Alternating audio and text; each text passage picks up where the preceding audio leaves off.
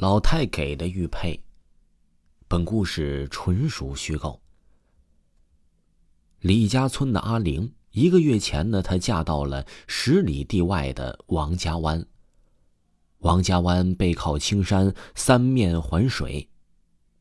这天晚饭后啊，阿玲的丈夫李海波从外面喝酒回来，小两口因为一点事儿拌了嘴。阿玲一气之下出了门，负气要回娘家。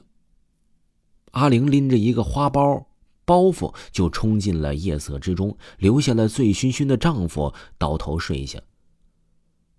阿玲气呼呼的踏上了回娘家的道路，她沿着河岸边的道路而行。此时呢，月上中天，亮如白昼。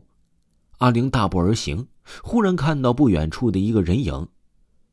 那人影正在不紧不慢的走着，似乎和他同路呢。阿玲负气出门，一个人走夜路回娘家，多少有点胆怯。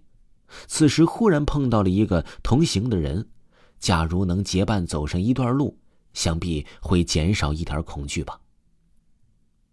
这样想着，阿玲不由得加快脚步，想追上去。可是他快，那人也快；他慢，那人也慢。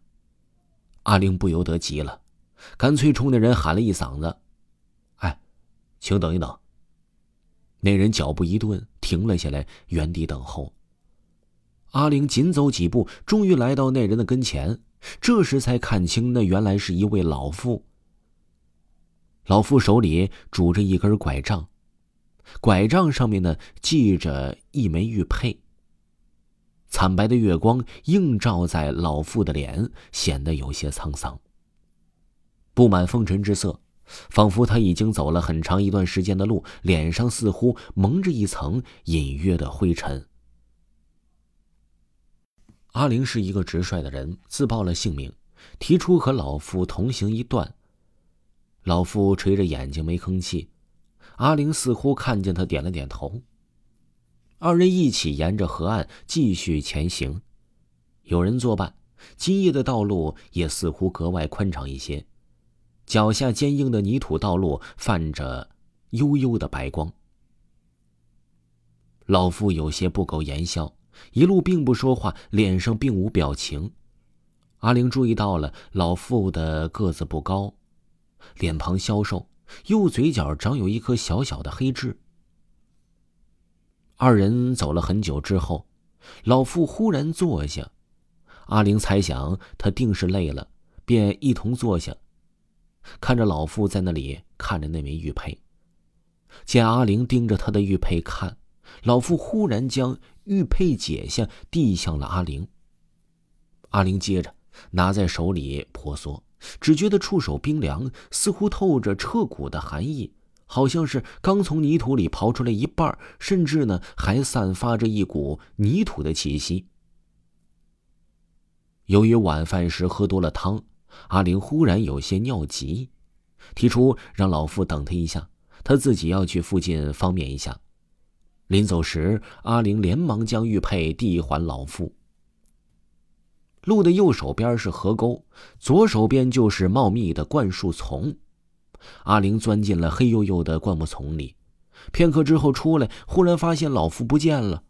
阿玲举目四望，只见道路上空荡荡的，只有一枚玉佩在原地放着，在月光下泛着幽幽的绿光。阿玲猜想，老妇可能去灌木丛方面了，当下便弯腰捡起玉佩，坐在了路边，耐心的等待着老妇回来。这一坐就犯了困，阿玲不知不觉的就睡着了。等她再次睁开眼睛的时候，村里的鸡鸣声正在此起彼伏。阿玲惊讶的发现自己并没有走远，回望村口，但见丈夫正遥遥的向自己跑来。原来，昨夜李海波酒后困乏，也是一觉睡到了天亮。醒来时见妻子失踪，这才想起昨晚和妻子拌嘴，阿玲负气出走一事，唯恐妻子出事李海波连忙跑出家门，沿路寻找而来。二人相见，各自早就已经消了气儿。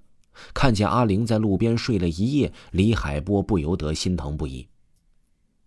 二人携手回家，阿玲将自己昨夜遇到老妇的一事说了，又描述了老妇的外观，并将老妇留下来的玉佩递给丈夫。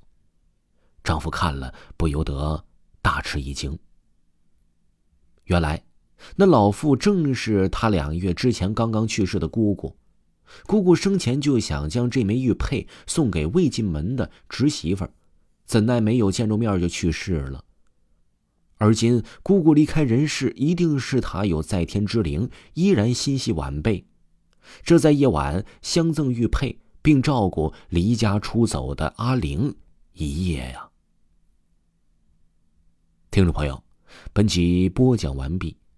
如果呢没有听够本部专辑的话呢，维华给各位推荐维华新出的《维华讲大案纪实》，都是由真实大案进行改编的，晚上听更加刺激哦。喜欢的朋友可以去尝试尝试这部专辑，点击我的头像即可看到这部专辑。咱们下期再见吧。